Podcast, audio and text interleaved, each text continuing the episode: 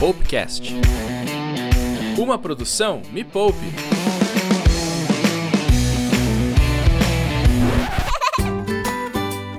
Arthur, pra que, que serve o dinheiro? É pra comprar coisas. Que coisas? Hum, bolacha, pão, hum, linguiça, carninha e a gente vai dormir também. E como que a gente consegue o dinheiro? Hum, Como que o papai e a mamãe conseguem dinheiro? É no, no trabalho. Palmas para o Arthur, a pessoa mais genial que eu já conheci em toda a minha vida. Este é o Poupecast, o podcast que faz os seus suvaquinhos suarem, os seus bolsinhos se encherem e que tira o dinheiro do seu filho da poupança e coloca num lugar melhor.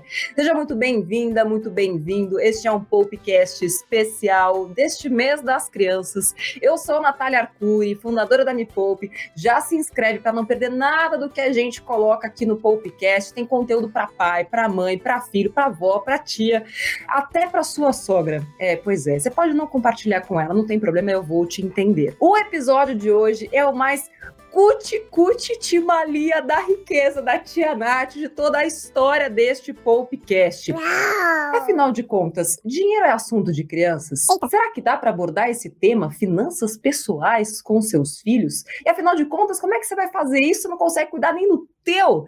Calma, respira fundo, não se descabele. Tia Nath e tia Ellie, mãe de trigêmeos, estamos aqui para te ajudar.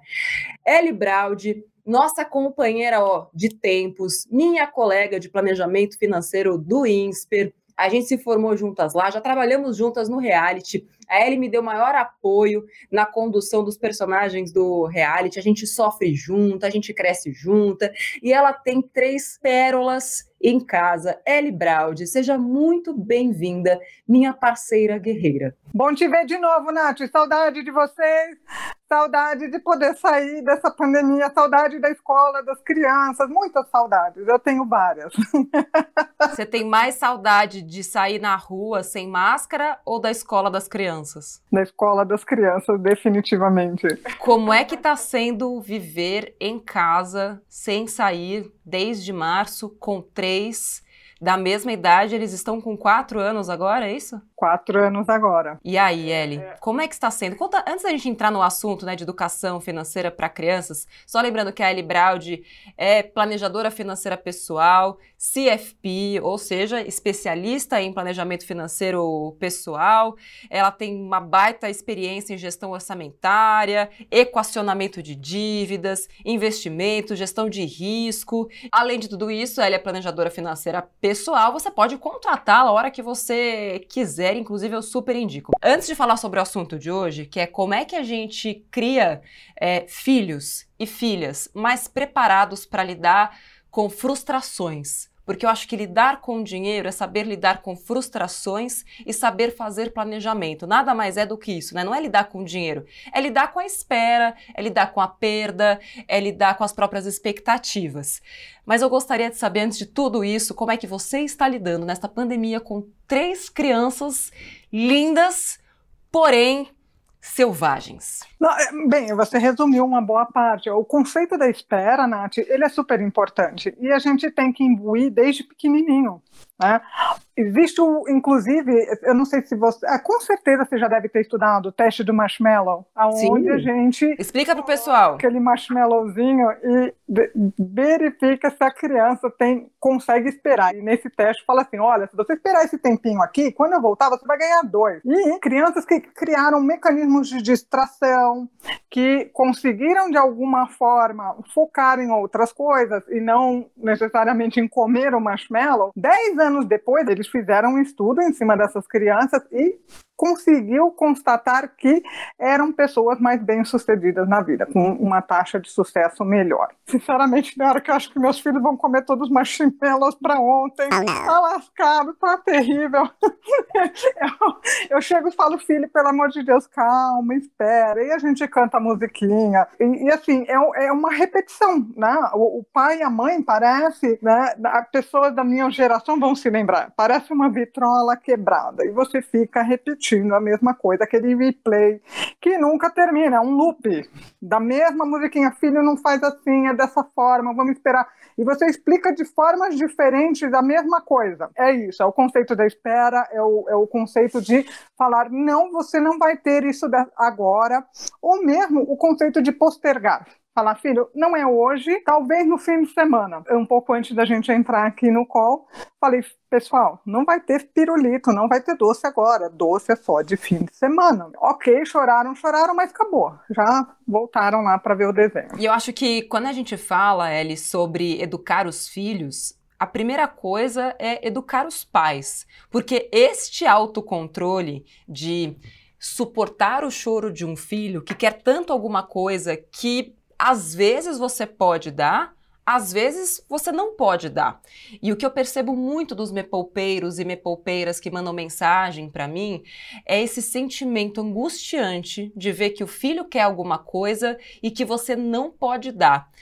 Como lidar com essa sensação de frustração que vem do pai e da mãe? E às vezes nem tanto da criança. Aí, aí entra o conceito de, de priorização. O que, que, é mais importante? Você dar esse brinquedo agora para o seu filho ou de repente economizar esse dinheiro para garantir uma educação universitária. Uma coisa que ajuda muito a gente a segurar é justamente, enquanto as crianças elas tinham a técnica da distração para não comer o marshmallow, no nosso caso a gente pode, já é mais maduro, a gente pode falar, peraí, quais são as minhas prioridades? Deixa eu reelencar aqui, deixa eu relembrar, segurar o impulso, dar sempre um passo atrás antes do impulso prevalecer. Porque uma vez que entra no sistema de impulso, de sistema 1, a gente sabe que não dá mais. Que não funciona mais. Depois eu quero saber que outras técnicas você usa, porque no seu caso são três ao mesmo tempo.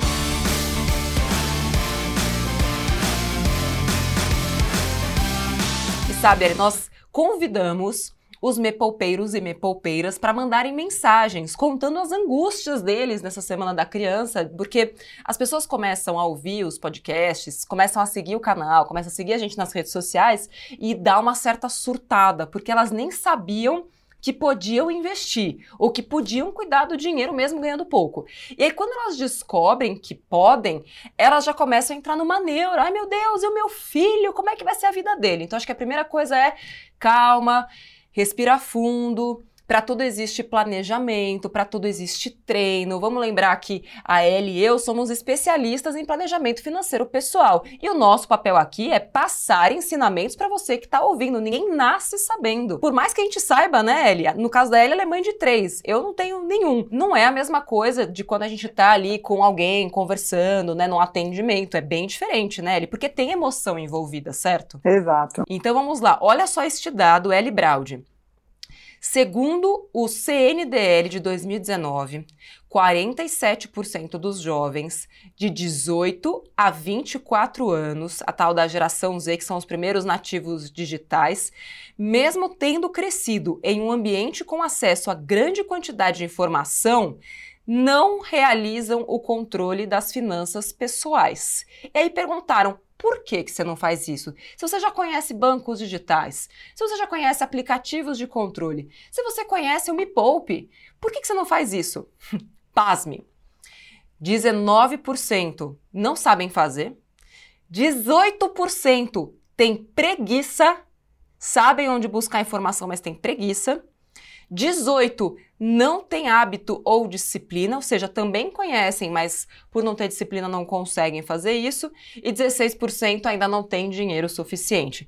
Então a gente está falando de quase um meio a meio, né? De gente que não sabe como fazer, ok? E de outra metade que sabe o que fazer, mas não faz porque tem preguiça. Oh, não! Vamos entrar agora, Ellie, num quadro que eu não vejo a hora de ouvir as suas respostas, que é a metralhadora de crianças. Não que a gente vá tirar crianças em nenhum lugar, mas é um quadro onde eu faço perguntas e você responde super rápido, o que vier na sua cabeça, tá? Ok. O que nunca falar sobre dinheiro para as crianças? Que nunca falar? É. Gente, uh... eu tenho uma. Que dinheiro é sujo? Tenho vários jornadeiros, alunos que criam traumas para o resto da vida e que criam é, expectativas super negativas em relação ao dinheiro, porque crescem acreditando que dinheiro é ruim, que quem tem dinheiro é ruim, que dinheiro é sujo, que se eles tiverem dinheiro eles não vão para o céu. Então, assim, nunca digam para os seus filhos que dinheiro é sujo, que dinheiro é ruim. Ok, vamos começar por aí. Ok. Próximo, Eli. Criança que entende o que é dinheiro esperneia no mercado? Pode sim. Nada Acontece. impede, porque uma, uma coisa é o conceito da, da frustração, independente de saber se compra ou não compra, independente de saber como se dá uma transação financeira. É, tipo, dane-se que custa dinheiro. Eu quero agora. Eu quero que você, se não tem dinheiro, passa no cartão. Não é o que as crianças sempre falam, não é verdade? O maior erro de pais e mães quando o assunto é dinheiro. Não aprender primeiro a saber como usar o dinheiro. A gente ensina pelo exemplo. Aprender pra depois ensinar. Cofrinho, sim ou não? Sim, por que não? Por que não? Mesada ou semanada? Depende da idade. Boa. Tem um áudio aqui. Oi, Nath. Eu tenho uma filha de 7. Gostaria de saber qual a melhor idade para começar com uma mesada, para fazer com que ela entenda o valor do dinheiro. Pode explicar pra galera qual é o conceito de que idade é semanada e qual idade é mesada? Eu acho que assim, primeiro a gente pode começar com o conceito do cofrinho quando é uma idade mais tenra, entendeu, Nath? Assim, Que é uma idade mais tenra, Eli. Agora a pessoa até falou: Meu Deus, o que é uma tenra idade? Baixou o Machado de Assis agora. eu tô me delatando totalmente a minha idade, gente, que terror. Bem, é, nu- numa, quando, você é bem mais novinho, por volta de 3 a 5 anos de idade, aquele conceito do, do cofrinho, que é uma coisa mais tangível, da moedinha, ele é bacana. Para explicar, olha, isso aqui é uma moedinha, com isso aqui a gente compra alguma coisa, papai consegue moedinhas trabalhando, e esse conceito a gente começa a ampliar. Depois, quando a criança já está numa fase de alfabetização, ou seja, ali para o ensino fundamental, etc., que ela já sabe fazer contas matemáticas mais básicas, aí é legal a gente começar sim a instituir o conceito da semanada. Por quê? Porque a parte mensal você tem um é um gap, é uma é um hiato temporal muito grande. E quando Sim. você tem ele de semana em semana, a criança ela primeiro aprende a administrar de semana em semana, depois você passa para quinzenada, e Uhum. depois você passa para a mesada. Novamente, quando se você entra numa pré-adolescência, por exemplo, aí sim você já pode também instituir os conceitos do controle, do orçamento financeiro. E por último, conforme a evolução dessa criança, né, que já pré-adolescente, depois adolescente, a parte dos investimentos, começando dos itens mais conservadores e depois a gente vai para os mais arrojados. Você sabe que tem, tem muito me poupeiro mirim, Eli. É, a minha aluna mais jovem da jornada até hoje, tá nessa turma, na quinta turma da jornada, ela tem 11 anos. Olha só, E ela implorou aos pais para fazer a jornada, implorou pra gente para fazer a, a jornada. E é curioso, porque não é a primeira adolescente, já teve aluna de 13 anos, que também foi uma história semelhante, e que são jovens, que começam super cedo. Tem garotada de 9 anos que acompanha o canal também, e que começa a ensinar os pais a investir dinheiro. Crianças que assim falam: cofrinho, mãe, para. Eu quero meu dinheiro no Tesouro Direto. Eu quero comprar ações. Pelo amor de Deus. Eu acho que é o meu sonho de vida ouvir isso. Que cofrinho, que nada. Tipo, isso aí tá muito ultrapassado. Meu dinheiro tá morrendo no cofrinho. Eu quero aplicar esse dinheiro. E última pergunta da metralhadora de crianças. Criança precisa estar participando do planejamento da família? E se sim, a partir de que idade e como? desde tenra idade. Não, Tem realidade. novamente.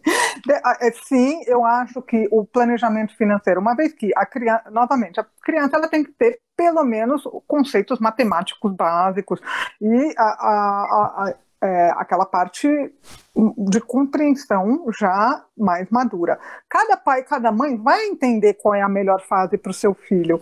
E o que, que, que acontece? A gente não precisa chegar e abrir todo o nosso orçamento. A gente pode incluí-los em pequenos projetos. Filho, a gente vai viajar esse ano. Você me ajuda a fazer as cotações de hotel? Me ajuda a, vi- a- a- a planejar essa viagem? Então, de repente, você pode buscar mini projetos. Filho, a gente está pensando em redecorar o seu quarto. A gente tem essa verba aqui. Como que a gente vai trabalhar essa verba junto? E a, a abertura de maiores informações vai depender muito da maturidade do filho que você tem. Cada um conhece o filho que tem e sabe se vai, é, se é plausível ou não abrir toda a informação e quando. Boa!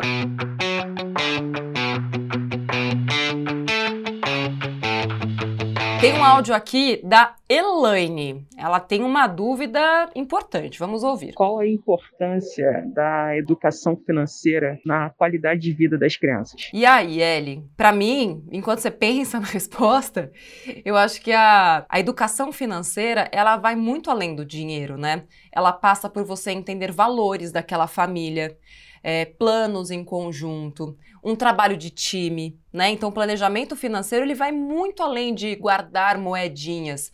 É sobre você poder sonhar, é sobre você poder responsabilizar também aquela criança, ela se sentir responsável pelo próprio destino, pelas próprias conquistas, saber comemorar. Ai, Helena, que linda! É, e eu queria saber o teu ponto de vista. Sim, o, o, o dinheiro é aquela coisa, ele é um meio. E ele, o, quando a gente se planeja financeiramente, quando a gente faz algum tipo de gasto, despesa, na realidade você está expressando justamente as suas priorizações, suas crenças e valores. Agora vamos lá. A Grazi tem uma pergunta que abala, acho que 100% das mães que seguem este podcast. Vamos ouvir. Como se educar um filho financeiramente, em especial fazendo uma divisão é, nas fases de criança, pré-adolescência e adolescência. Qual a idade certa para se começar a dar dinheiro para um, um filho? Se é que existe uma, uma idade ou não, como se deve proceder. A Ellie já até comentou isso, mas eu queria saber, Ellie, como é que é na sua casa?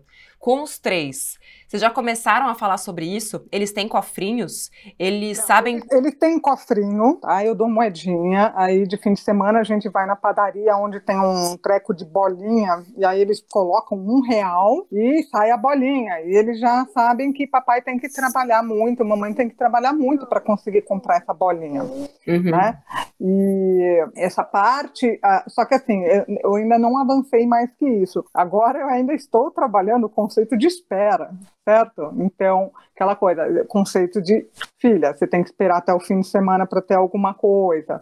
E isso, o uh, conceito da espera e da frustração, é, não é só para planejamento financeiro, é para vários outros aspectos da vida, né, Nath? Com certeza. Eu sempre comento, quando conto a minha história, que tudo isso, né, hoje o Me Poupe surgiu a partir de uma grande frustração infantil que eu tive, né, você sabe dessa história, tinha lá os meus sete anos, descobri que uma amiga da escola tinha uma poupança para comprar um carro aos 18. Cheguei para os meus pais, auge da inflação, acho que era 91, imagina, naquela época 92 inflação disparada e perguntei para os meus pais se eu tinha dinheiro para tal, se eu tinha tal da poupança. E aí meu pai com aquele senso de humor maravilhoso, olha lá, poupança que você tem é essa aí na, na tua bunda. E foi assim que eu comecei a juntar dinheiro, porque eu fui entender, tá, se eu quero um carro, preciso de dinheiro, é, o que, que é dinheiro, como é que junta, de onde vem, como é que sai, como se reproduz, como vivem, né, do que se alimentam e tudo mais. Mas se não fosse aquele não naquele momento, e aquele cresça e apareça, tipo, você tá louca, né? Você tem sete anos, quer comprar o carro? Apareça, né? É, aquilo ficou na minha cabeça, mas foi tão importante, porque se não fosse aquele não, eu não teria ido em busca do meu sonho, que era ter o, o tal do carro pensado a, a, longo prazo. Eu sei que é difícil, claro, você pedir isso para uma criança, mas aos poucos, né, dando essa sensação de tempo, de semana, depois mês. E uma coisa curiosa é que no reality, para aquela galera que é super descontrolada, a gente precisa retornar, né? Quem assistiu o reality sabe do que eu tô falando. Então, esquece o, esse esquema de pensar a longo prazo. No reality, com aquelas pessoas super endividadas, eu trabalhava na base da semanada. Então, é voltar à infância mesmo. Porque quando a gente não aprendeu isso na infância, a gente precisa aprender com os mesmos passos. Quando a gente aprende uma língua nova, por exemplo, inglês, não importa que você é adulto, você vai aprender como as crianças aprendem, engatinhando de pouquinho em pouquinho. Na nossa vida financeira é a mesma coisa. Então, acho que para os pais que se sentem muito ansiosos em dar esses, esses ensinamentos para os filhos, também acho que é legal pegar leve consigo mesmo, né? Entender que você não nasceu sabendo, você se sente na obrigação de ensinar algo para o seu filho que você também não sabe fazer. Então, vai aprendendo junto, né? Baby baby steps, assim, né? De pouquinho em pouquinho mesmo. Você aprende e passa. Aprende e passa. Não queira saber tudo para depois passar para ele, porque talvez você nunca passe nada. Dito isso, temos uma mensagem muito importante da Sandra e da filha dela. Vamos ouvir. E a Nath, Como uma criança ganha dinheiro, hein? Pra poder comprar e inve- investir, pra ter mais dinheirinho. Beijo. Ai, eu não tenho condições psicológicas de responder. A tia Nath tá muito feliz com o seu áudio. Responde aí, tia Érica. A tia Nath vai ter um ataque do coração agora. Como conseguir? Gente, primeiro você tem que saber o que, que você gosta de fazer, certo? Você tem que saber quais são. Se você gosta de trabalhar com comida, ou você come toda a comida, né? Então, é, procura primeiro as suas afinidades. Você gosta de desenhar e você, se você gosta de fazer comida, você pode fazer biscoitos. Se você gosta de desenhar, talvez você consegue pintar E uma vez que você entender melhor as suas aptidões, você pode fazer o quê? Verificar com a mamãe, com o papai, como que vocês podem fazer para monetizar isso, tá? Sempre um com a supervisão dos pais, sempre com o ok dos pais. Tem um bom exemplo, é, duas filhas de alunas minhas, de jornadeiras. Um menino, é, ele começou a vender bombons na escola, para os professores, para os tios, depois para os familiares. E a mãe estava fazendo toda a anotação ali no caderninho, quem para quem ele vendeu quanto. Ele estava super feliz que ele já tinha faturado 50 reais em uma semana. E aí teve a filha de uma outra jornadeira que resolveu vender papéis higiênicos na pandemia. Porque ela viu que as pessoas estavam precisando muito de papel higiênico, mas aí ela começou a enfeitar o papel higiênico, ele. Além disso, ela criou uma rifa, porque quem fosse sorteado na rifa ia ganhar um super desenho dela. Além de um combo de papéis higiênicos. E você não sabe que ela faturou 800 reais em um mês?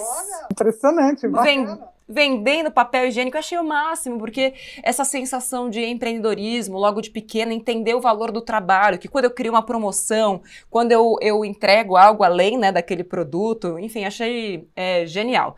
Não acabou ainda, Eri, temos mais áudios desesperados. Agora é a Bruna que tá perguntando. Aqui em casa, Nath, quando a minha filha quer alguma coisa, a gente coloca no cofre dela. A gente faz, estabelece quando que vai ser, por exemplo, lá que é um brinquedo no aniversário dela, que vai ser dia 9 de novembro.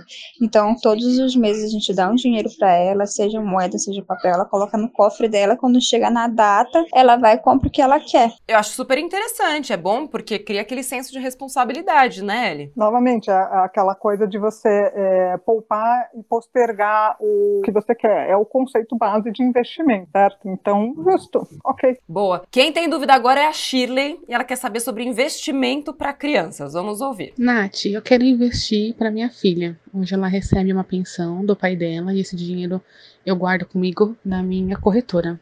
A minha dúvida é: eu continuo investindo o dinheiro dela junto com o meu ou eu posso abrir uma conta só para ela? Abre uma conta só para ela, claro, bem melhor. A- a- os seus trigêmeos já têm todo o CPF, todos já têm conta em corretora, Eli? Sim, todos têm conta corretora, mas só tem um dinheiro desse tamanho, porque eu ainda não confio neles para ter o dinheiro só no nome deles. Olha essa Ellie. A Ellie é aquela mãe que vai juntar a grana, né, pras crianças, aí quando chegar em 18 anos, ela vai pensar se eles merecem. Tipo, tá na minha conta mesmo? Exatamente, cada um conhece o filho que tem, eu ainda não sei como os meus vão se desenvolver. Então, ok, tem conta corretora, tem um valorzinho, mas o, o grosso do planejamento não está no nome deles. Boa. Você tem alguma divisão que você fez? De repente, um valor mensal que você poupa, investe para cada um? E quanto que você coloca nessa outra conta? Ou não? É do que, do que vai tendo aos, aos poucos? Como eles estão justamente na mesma fase, Nath, é, eu ac acaba virando um bolo comum aqui. Tá? Mas, novamente, para quem tem filho escadinha, de repente, o, o, o tempo que um vai entrar na universidade e o outro vai sair é diferente. Então, isso daí precisa sim ser levado em consideração quando for acumular, dependendo das prioridades dos pais. Eu gosto quando eu ouço você falando sobre universidade, Ellie, é, porque eu acredito que essa também é uma expectativa dos pais, né? Você acredita que esse dinheiro lá na frente, se os seus filhos não quiserem fazer faculdade, você vai conseguir ter o desprendimento de pegar essa grana que era para a universidade e dar na mão deles? Primeiro, eu vou verificar o seguinte: a minha previdência, a minha maturidade está garantida? Sim ou não? Então, assim, se eu notar que eu ainda preciso de uma complementação da minha maturidade, justamente para não ser um peso para eles no futuro, talvez eu talvez eu me apodere sim, porque, novamente, é, é legal a gente economizar para os nossos filhos, sim, mas eu acho que o primeiro legado que a gente pode sim deixar para os nossos filhos é justamente cuidar no, do nosso plano de longevidade, cuidar do nosso plano de maturidade, porque eles podem posteriormente fazer um FIES, eles numa emergência, em algum problema. Sim. Então, no avião, quando o avião cai, a máscara primeiro vai para quem? Para o adulto e depois para a criança. Muito bem. E agora temos um TretaCast. Recebemos aqui um áudio de um menor de idade de 12 anos. Vamos ouvir o que o Pedro mandou pra gente. Boa tarde, tenho 12 anos e gostaria de saber se você deve realizar um negócio em seu país ou estado ou em outro lugar que tenha mais oportunidades e também eu estudo muito sobre investimento, só que eu não sei se a minha idade seria apropriada. Você poderia me responder? Ai, Pedro, claro, o que você quiser a gente responde, Pedro. A gente faz um programa inteiro só para você, Pedro. É, bom, eu sou do partido de que se você. Para mim não importa a idade. É, tem pessoas que sonham mais cedo, pessoas que sonham mais tarde. Eu fui uma sonhadora muito cedo e sempre fui uma executora desde cedo. Então vou falar com total é, parcialidade como quem planejou a vida financeira desde muito cedo e sempre quis muito desde cedo. É, Pedro, eu acho que não tem idade para você começar a juntar o seu dinheiro. Mas você precisa entender o que, que você quer com ele. Isso sim, porque o dinheiro pelo dinheiro, ele não vale nada, ele é só papel. Então, antes mesmo de você entender as oportunidades, precisa entender antes para que, que o dinheiro vai te servir. É para você poder ter mais liberdade? É para você ajudar seus pais? É para você poder fazer as duas coisas? É para você poder estudar? É para você poder ajudar as outras pessoas? É para você poder ter uma família e, e ser tranquilo? Então, quando você pensa no dinheiro, como você acredita que ele pode te ajudar? Então, antes mesmo de pensar em oportunidades e investimentos, pensa por que, que você quer fazer tudo isso? E aí todo o resto vai vir na sequência. Ellie, Quer trazer alguma coisa? Lacrou, amiga. ok. Lacrei, Pedro. Bem, Pedro, é aquela novamente, para os investimentos é muito importante, além de você buscar informação e investir também, sempre buscar a chancela dos seus pais, verificar com eles o que, que eles acham, consultar a opinião. Afinal de contas, eles são parte importante de sua vida, certo? E pra, talvez para eles também seja uma jornada de aprendizado, ok? Compartilhe. Esta foi Ellie Braud, maravilhosa CFP, planejadora financeira pessoal, minha parceira de aventuras e mãe de Enzo, Helena. Meu Deus, esqueci o nome da terceira. mãe de crianças descabeladas, a mãe descabelada também, mas você sabe que quando você chama, eu sempre tô aqui, né, Nath? Não, eu quero agradecer demais é, parabenizar pelo seu trabalho. Um beijo, Helena. Agarra mesmo a sua mãe, porque ela é muito especial. E você, mãe, pai, que acredita que esse podcast te ajudou, te deu aquele alento no coração, compartilha com outros pais, com outras mães, com seus filhos, com as suas mães, com seus pais porque ele pode ajudar muita gente a abrir caixinhas novas de pensamentos. Ouça com seus filhos e faça disso um grande exercício, uma grande brincadeira. Obrigada, Ellie. Não esquece de seguir a gente aqui, segue em todos os canais, Instagram, YouTube, podcast, sempre tem Me Poupe novo para você. Um beijo, até o próximo Poupecast.